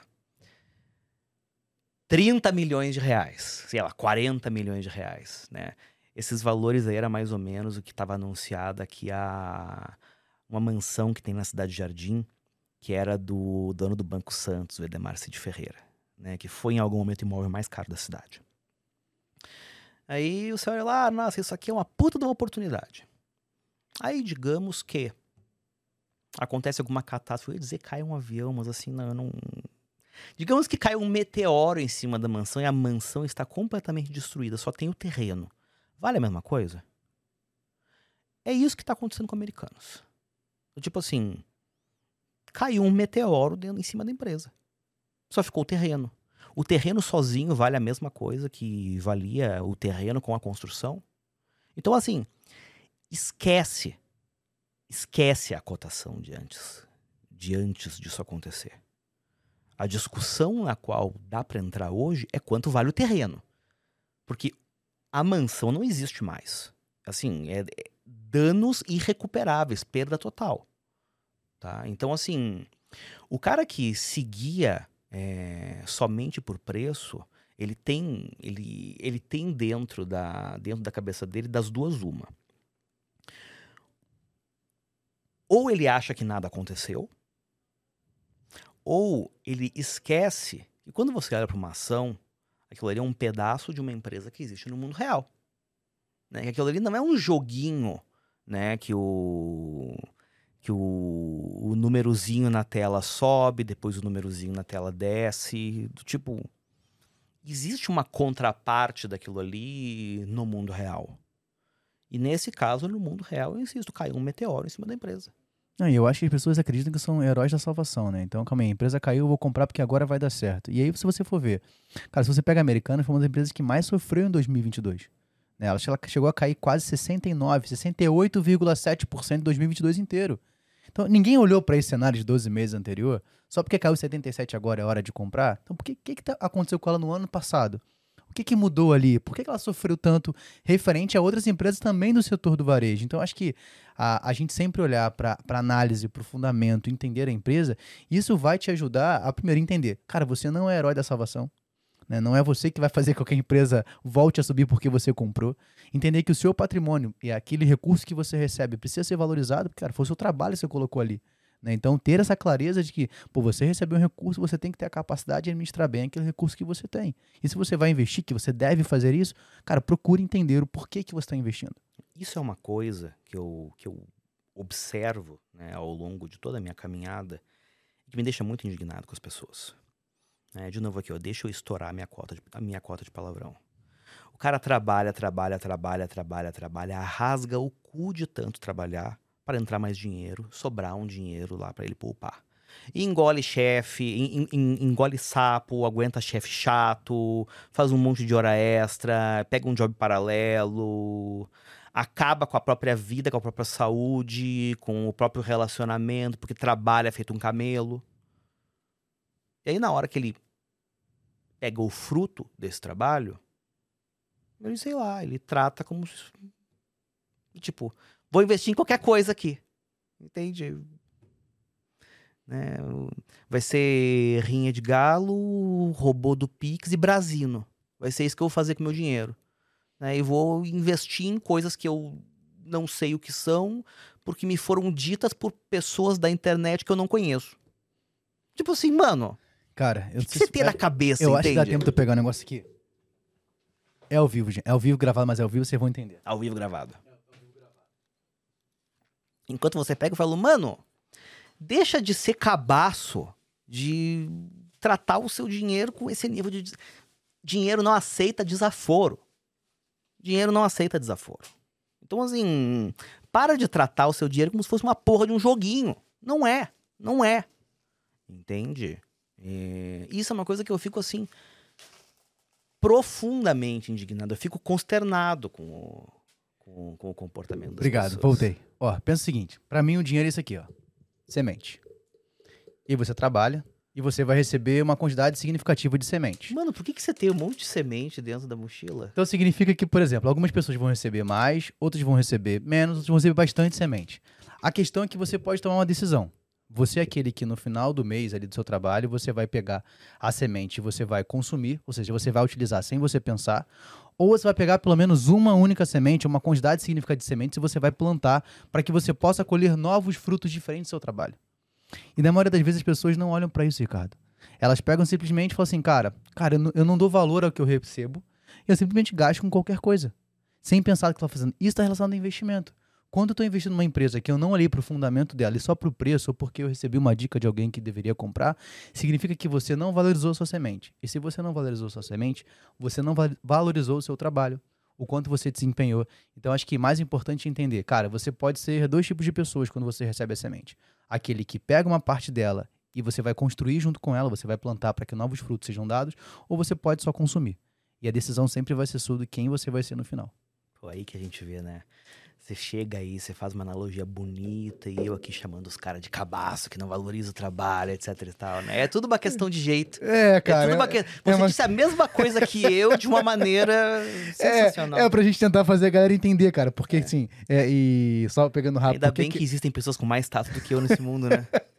Não, mas cada um com a sua habilidade. E, e as habilidades são complementares, né? Então você tem a sua habilidade de análise e eu talvez tenha a habilidade de analogia com sementes, mas é porque, cara, eu dei uma palestra esses dias e a palestra ela foi envolto apenas de semente, tá ligado? Então eu peguei vários saquinhos de semente, coloquei na mesa das pessoas, na cadeira das pessoas e falei assim, cara, isso aqui é o dinheiro que vocês recebem. E aí fui fazer analogia de com- quando, como é que vocês estão gastando a semente que vocês recebem. E a galera pirou, porque falou assim, "Cama- caramba, eu peguei 2022, eu anotei quanto que eu recebi e eu falei assim, esse valor não é valor, não é dinheiro, é semente. Quantas sementes você tem agora no final de 2022? Cara, e a gente sabe que a maioria não poupa, né? Então, 6, 7, 8% da população guarda dinheiro. Então, assim, putz, realmente, eu sou o cara que consumi todas as sementes ao invés de guardar alguma delas. É, então, E aí tem o cara que troca lá a semente de abóbora dele pro feijão mágico, né? também tem. É também isso. tem. Que é, Exato, que é mais exato. ou menos o que o cara do Caio comprou, do tipo, ah, eu estou diante da oportunidade da minha vida porque a Americanas caiu quase 80% e se caiu vai subir de novo e eu vou ficar rico. Aí o cara vai lá e acaba com a vida dele. Cara, é. tipo, Eu, ia, eu vou, vou usar agora esse tempo pra contar mais uma história. Eu tava vindo no, no Uber agora, e aí, conversando com o motorista, trocando uma ideia, ele sempre pergunta, cara, você trabalha com o quê? O que que você faz, né? E eu comentei que tava vindo gravar um podcast. Ele falou assim, poxa, eu preciso organizar minha vida financeira. Eu falei, cara, que bom que você tomou essa decisão. Mas o que que tá acontecendo? Ele falou, então, é, eu, no ano de 2022, eu gastei todo o meu lucro do Uber, mais ou menos 20 mil reais, cara, e não é pouco dinheiro, 20 mil reais, com Blazer, que é um joguinho que você joga lá de aposta. Acho que é Blazer que chama. Eu falei assim, mas como isso aconteceu? Ele falou, cara, eu fiquei viciado no jogo. E eu entendi que eu era viciado no jogo. Então, todo o recurso que eu trabalhava, 12, às vezes 16 horas no Uber, eu chegava no final da noite e eu pegava e gastava todo aquele dinheiro com jogos. Nos primeiros dois meses eu ganhei uma grana. eu achei que eu era muito bom naquilo que eu fazia. E nos outros 10 meses, eu só perdi todo o dinheiro que eu gastei. E esse, e esse problema é porque eu tenho uma filha de dois anos e a minha esposa quase se separou de mim. Porque todo o dinheiro, quando ela precisava comprar um leite para minha filha, eu não tinha. Até o dinheiro da gasolina do Uber eu utilizava nos jogos. Então, esse é um exemplo ruim, mas que de fato acontece quando você não sabe valorizar a semente que você recebe. E eu falei, cara, eu vou te ajudar. Né? A gente trocou uma ideia ali, enfim, eu peguei os dados dele para poder passar uma informação, um curso para que ele possa aprender e, e, se livrar desse problema que ele tem, porque ele falou assim: eu tenho um problema, eu tenho uma dificuldade, eu não consigo lidar com isso. Então é importante que você tenha clareza do recurso que você recebe, como você cuida. E, cara, se você joga esses jogos de aposta, pô, cara. Eu falei pra ele, cara, todo dinheiro que vem rápido vai embora rápido. Não tem jeito, mano. Vou embarcar na tua analogia pra tentar trazer uma mensagem até mais ampla. Esses jogos, eles são projetados para serem viciantes. Ou em outras palavras, assim, esse cara não ficou viciado no jogo porque ele é idiota. Sim. Ele ficou viciado no jogo porque o jogo foi desenhado para ser viciante. E, consequentemente, parabéns para os produtores do jogo, atingiram o seu objetivo. Né?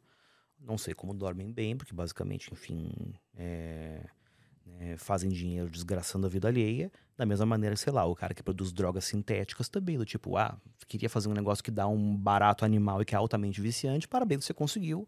Né? Tem um monte de gente morrendo por sua causa, você tá rico. Tipo, horrível, mas cada um, cada um com seus objetivos, alguns objetivos bons, outros objetivos nefastos. Onde eu quero chegar? Essa mesma lógica ela pode ser aplicada para os participantes do mercado financeiro. A gente não pode perder de vista que os diferentes participantes do mercado, eles respondem a determinados incentivos e que assim, de alguma forma, eles querem ou ganhar dinheiro com você ou ganhar dinheiro de você.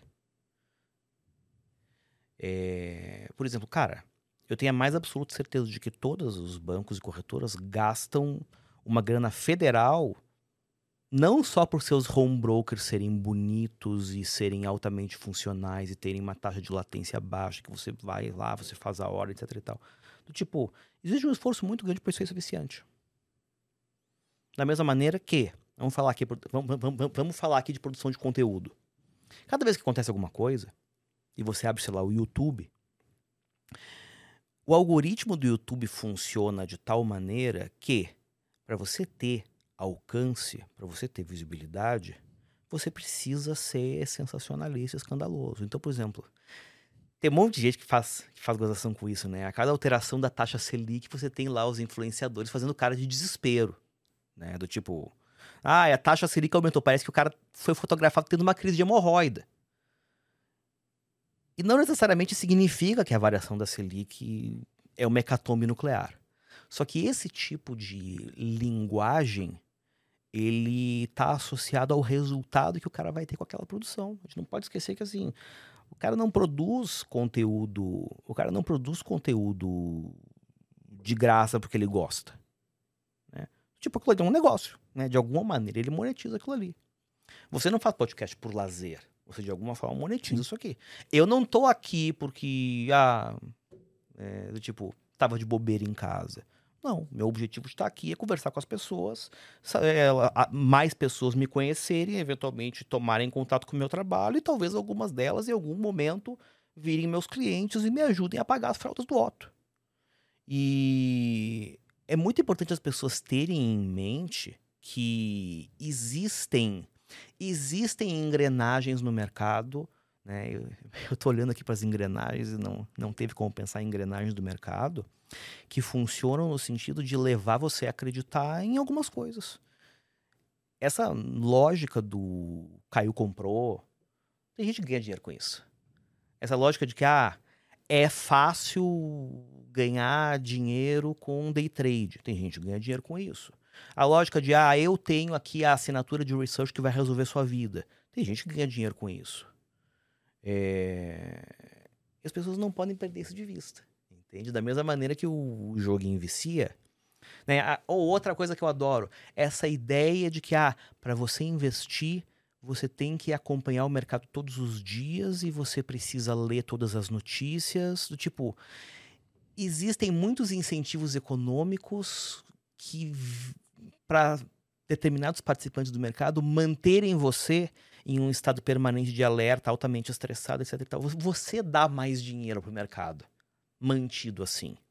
Né? Aí você assina lá um feed de notícia, você consome conteúdo de não sei quantos portais de notícia que no meio do conteúdo enfia para você anúncio de coisa que querem te vender e você assina não sei quantas casas de research e do tipo tem um ecossistema gigantesco de 256 maneiras de tirar dinheiro de você. Eu tô dizendo que é tudo ruim, que é tudo um lixo, que você tem que fechar e tudo mais? Não.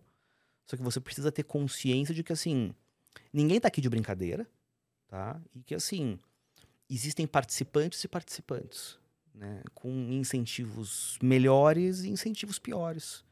E... Mas em todos os cenários, assim, cara, de alguma maneira tem alguém ganhando dinheiro em cima de você. Beleza. Cara, é, continuando sobre. Mas é que você falou assim, vou tentar trazer um resumo do que eu penso, né? Eu acho que é, o recurso ali muitas das vezes é a consequência daquilo quanto você é capaz de entregar de resultado que você entrega, né? Então, foi o que você falou, poxa, é, a gente tem um trabalho aqui dentro da disciplina financeira, das plataformas tanto de consultoria, mentoria, entre os projetos que a gente tem. E uma das bases é, calma aí, meu principal foco é um, cara, te entregar o melhor sobre educação financeira para que você tenha três habilidades. A primeira delas é que você consiga dominar sobre o dinheiro. A segunda é que você coloque o dinheiro para o que é mais importante, que é a realização dos seus sonhos e objetivos. E terceiro, que você invista de forma inteligente. Né? Então, esses são os três pontos. E, consequentemente, isso vai ser entregue, haverá uma, uma, uma devolutiva de Lógico. remuneração para que isso aconteça. É muito, isso é muito padrão, isso tem que rolar, isso tem que acontecer. né? Então, lógico, isentando todo conflito de interesse e coisas que a gente já sabe. Agora, um ponto que é legal da gente passar, e eu quero voltar um pouco mais para a ideia de lojas americanas, né? Depois desse momento filosófico que a gente teve aqui, mas é, acho que até para trazer uma analogia, acho que a analogia faz muito, ajuda muito a gente a compreender alguns assuntos Com que são teoricamente mais complexos, né? A gente não precisa trabalhar na complexidade. Eu tenho que trazer que aquilo seja de mais fácil é, entendimento para todos nós. Assim foi como eu aprendi, como eu gosto de ensinar. Mas pegando para isso, a gente já encaminhando aqui já quase para o final. é, quando a gente olha para a empresa, né? Então, cada um, cada analista, cada pessoa, cada investidor tem uma forma de analisar. É, de forma resumida, né? eu sei que não dá para resumir tanto porque é, é um pouco mais complexo, mas quais são os principais fundamentos que você gosta de olhar para a tomada de decisão de uma empresa? Nossa. Quantas horas a gente tem ainda? Eu tenho alguns minutos. tá, Né? vamos lá. Do tipo. Resumidamente, eu sei, que- eu sei que é claro, só para vocês, o pessoal que tá ouvindo a gente entender. É, a gente vai tentar resumir né, o que, os principais pontos que você pode olhar. Lógico aqui é uma preliminar. Existem mais análises que têm que ser feitas, mais aprofundadas. É, algumas formas, cada investidor ou cada pessoa que ensina ali tem um modelo que ele considera mais adequado. Mas a ideia é, tipo assim, fosse olhar, cara, alguns pontos aqui que são fundamentais para que talvez eu fuja um pouco de, de uma lojas americanas. É, existem, existem diferentes critérios que você vai usar para diferentes objetivos de investimento. Da mesma maneira que, sei lá, os critérios pelos quais você avalia se um tênis é bom são diferentes dos critérios que você analisa um sapato social. Então eu vou te dar um exemplo assim, né? Um dos, uma das vertentes com as quais eu trabalho é, é de investimento em ações com foco em dividendos. Eu acho que aqui dá para resumir de uma maneira de uma maneira muito simples. O que, que eu tipicamente procuro em uma empresa para ser elegível é, para a minha carteira de dividendos, né? Em primeiro lugar, vai ser um tanto óbvio, né, que ela paga dividendos, né, e, e eu tenho um, um nível mínimo que eu busco de remuneração na toma de dividendos. Aí eu olho para de onde esse dividendo de onde esse dividendo vem, né? Ou seja, eu busco certas características no negócio e, na, e nas finanças da empresa. Então, por exemplo, eu dou preferência para empresas que estão inseridas em mercados que têm pouca ciclicidade, ou seja, é, mercados que a demanda e os preços e tudo mais, eles são mais ou menos estáveis ao longo do tempo. Não gosto de coisas que hoje estão ótimas e amanhã estão péssimas. É, eu procuro empresas que dentro desse mercado ocupem posições, se não de liderança, pelo menos assim, posições muito consolidadas, ou seja, cujo risco de você ter eventualmente um entrante é, que conquiste o mercado daquela empresa e se aquele mercado se torne um mercado de uma concorrência muito acirrada e, consequentemente, os retornos daquela empresa caiam no, no longo prazo, que essa chance seja pequena é, e que sejam, que sejam negócios cuja capacidade de geração de caixa para a empresa seja estruturalmente superior à necessidade de reinvestimento. Né? Exemplo de negócio que não tem essa característica. Quando você vai para a área de tecnologia, você tem muito dinheiro entrando, mas você tem uma necessidade de reinvestimento muito grande por conta da constante inovação. Então, entra muito dinheiro, sai muito dinheiro, não gosto.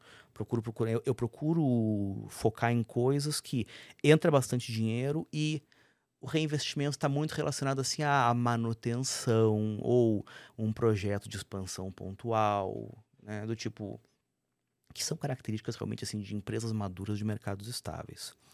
É, eu olho com muito cuidado também endividamento, né? É, o componente endividamento ele é importante para compor o retorno de várias empresas, como a gente estava falando antes lá do varejo, mas eu acho que existem níveis a partir dos quais aquilo ali deixa de ser saudável. É...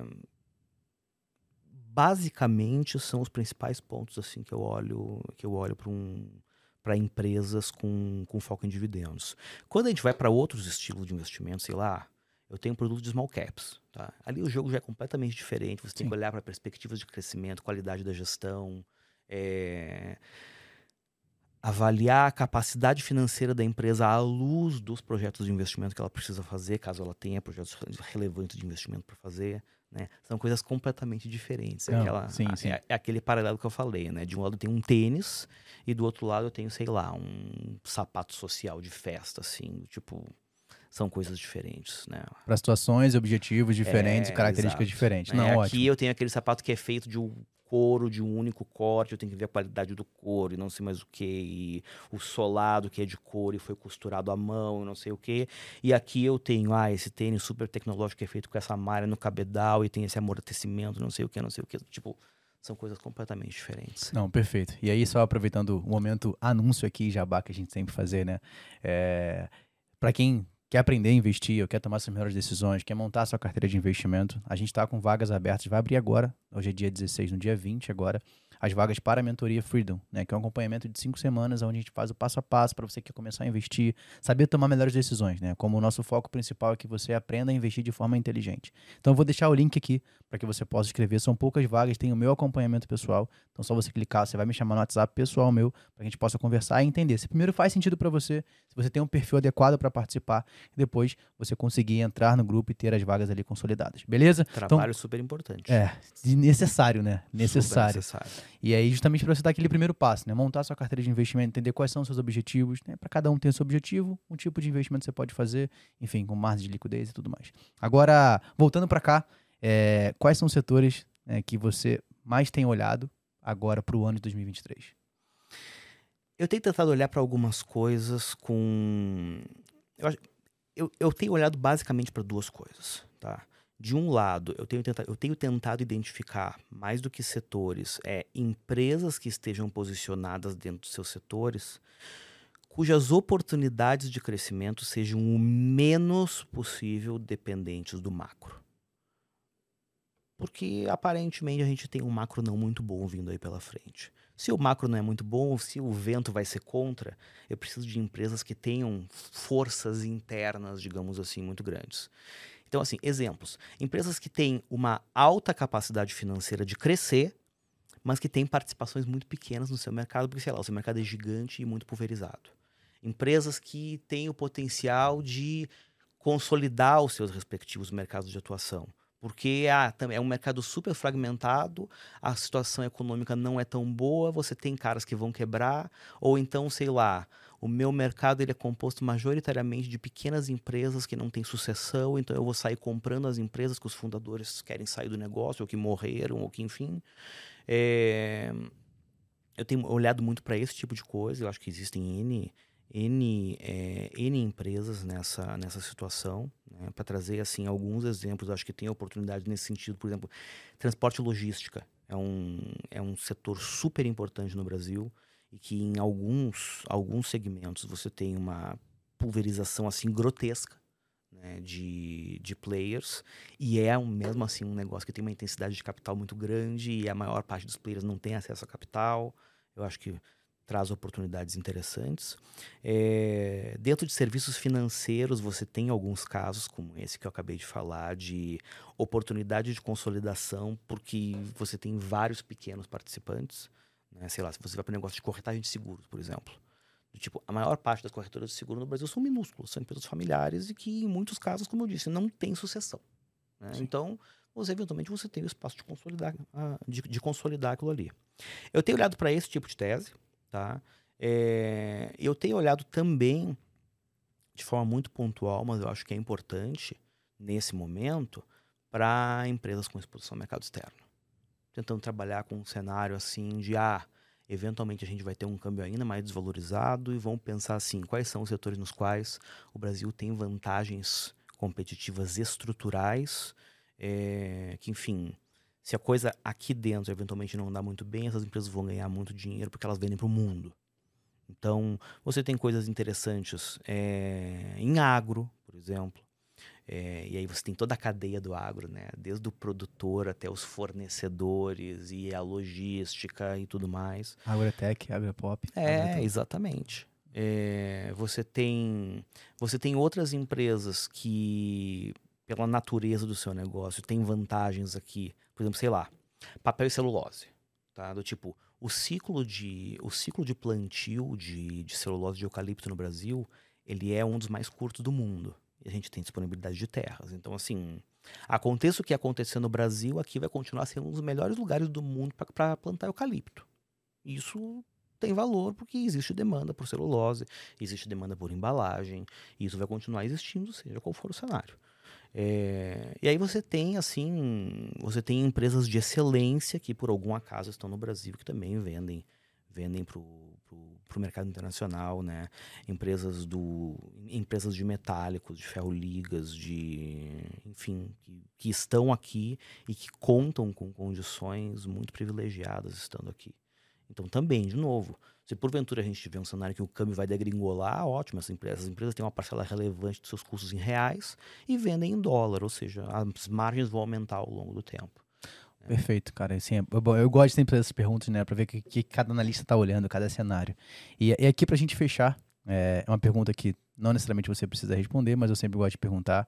Calma, né? nenhuma, nenhuma polêmica, mas é o ponto base assim aquela empresa que, cara, que você tem um, um apego muito grande, você está olhando para ela agora. Né? Se você pudesse citar essa empresa, né? qual seria a empresa que mais você está olhando, que você vê uma grande oportunidade de crescimento, não só, lógico, para 2023, porque a gente não olha para o horizonte de 12 meses, mas qual que você fala assim, cara, essa aqui eu gosto muito dela, mantenho na minha carteira, ou já estou esperando ele estar tá na minha watchlist para que eu possa investir. Você poderia citar uma, uma empresa, pelo menos, para gente? Geralmente eu não cito, mas eu vou citar uma. Tá bom. Tá? Todo mundo olha com muito carinho e admiração e tudo mais pro histórico dos últimos anos de PetroRio, tá? Enfim, eu acho que é uma empresa que é, teve a felicidade de conseguir pegar na veia um momento super interessante em que havia um grande movimento de desinvestimento de, de, de ativos né, de, de produção de petróleo é, que não eram tão interessantes para os seus donos originais, mas que com os devidos investimentos e tudo mais poderiam ser muito produtivos e comprados ao preço certo, poderiam ser muito lucrativos e rentáveis. Eu acho que não dá para negar que até aqui foi uma história de sucesso no meu entendimento, nós temos hoje a oportunidade de entrar numa máquina do tempo né, e voltar cinco anos no tempo e comprar PetroRio de novo. Tá? E o nome dessa empresa é 3R Petroleum. Né? O, o, modelo de negócio ele é muitíssimo parecido. Né? Basicamente é adquirir é, campos, adquirir poços, é, cuja produtividade é, e cujo estado de maturidade já não mais interessava ao dono original. Né? Na maior parte dos casos a gente está falando de Petrobras mas que com os devidos investimentos é, podem gerar muito dinheiro. Né? Podem gerar muito dinheiro. Então, a melhor analogia que eu poderia fazer é essa, do tipo, ah, você não comprou PetroRio e você está com dor de corno porque você não comprou PetroRio, beleza, você tem 3R. Ótimo, perfeito. Cara, obrigado aí por comunicar isso pra gente. Mas, galera, é, pra gente já agora encaminhando pro final do nosso episódio, obrigado a você que ficou até aqui. Talvez esse seja, até o momento, o episódio mais longo que a gente gravou aqui no podcast. Mas acho que foi necessário até para a gente poder falar sobre todos os pontos de loja americana. Foi necessário, porque o convidado não cala a boca. não, a gente teve um momento de analogia com o semente, cara, teve muita coisa aqui. É... Mas para a gente fechar, eu sempre peço que todo convidado faça duas coisas simples. Deixe uma mensagem para a galera. Né? Então, uma mensagem, cara, do que você aprendeu na sua jornada, algo que você queira deixar de mensagem. E indicação de um livro. Né? A gente sempre prioriza muito aqui o modelo educacional. Né? Então, eu acho que o brasileiro tem essa grande dificuldade de não ter essa, esse costume de ler. Então, eu sempre coloco, a gente tem a biblioteca que vai ficar disponível em breve no nosso site. Cada convidado com seu livro, o link ali, caso a pessoa queira adquirir, saber tudo mais. Então, passo a bola mais uma vez para você, para deixar uma mensagem para a galera e também uma indicação de um livro. Pode ser um livro que você está lendo agora, um livro de mercado, fora do mercado, algo que, cara, esse livro aqui me marcou. Enfim, fique à vontade. Bom, com relação à mensagem, eu vou recorrer ao grande filósofo Etebilu e vou dizer: busquem conhecimento. É, o mercado está cheio de chutador que acha que vai conseguir ganhar dinheiro sem esforço e não é assim que funciona. Nunca percam de vista que o mercado está cheio de gente inteligente gastando tanto ou mais tempo e energia do que você, tentando identificar as oportunidades. Você não vai conseguir encontrar as coisas no chute assim. Então, assim, bunda na cadeira, estuda, entende o que você está fazendo, respeite seu dinheiro, lembra o quanto você ralou é, para acumular ele e, consequentemente, não faz cagada na hora de investir, por simplesmente porque acha que, ah, eu vi isso aqui no Twitter, eu vi isso aqui no YouTube, me basta ver isso aqui. Escute a todo mundo, mas faça sua lição de casa. Estude, tá? É, e com relação a livro, é, eu vou deixar uma referência que talvez, é, talvez poucas pessoas acho que deixariam aqui, é, mas que eu acho que é uma, eu acho que é uma leitura muito bacana para entender que algumas coisas do mercado não são de hoje. É, tem um livro chamado A Saga dos Leite Barbosa, que foi, que foi escrito por aquele jornalista Jorge Vidor. Muito bem escrito, diga-se de passagem. Esse livro conta a história de uma corretora de valores que já foi uma das maiores do país e que dominava a antiga Bolsa de Valores do Rio até ali meados dos anos 70 que era a M. Marcelo Leite Barbosa. Por que, que eu acho que esse livro é importante? Por que, que eu acho que esse livro é atual?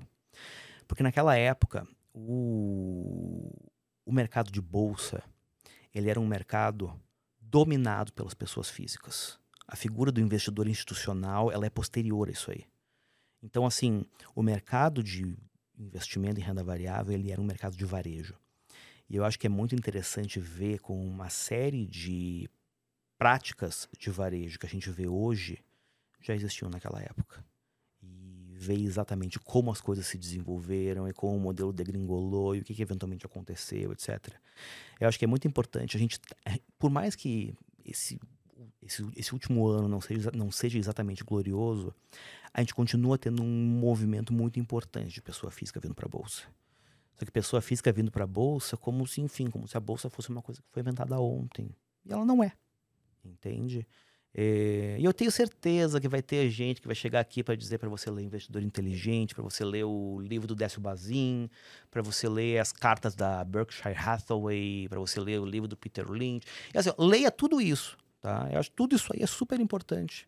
Então eu estou tentando trazer alguma coisa que outras pessoas não trariam, né? Vai ler um pouco de história do mercado, né? Isso é uma coisa que nós falávamos antes aqui, inclusive, do, do, do da gravação começar. O pessoal que está no mercado financeiro, tipicamente, é um pessoal com uma cabeça de exatos, etc e tal, e tipicamente, na média, o pessoal não gosta muito de história.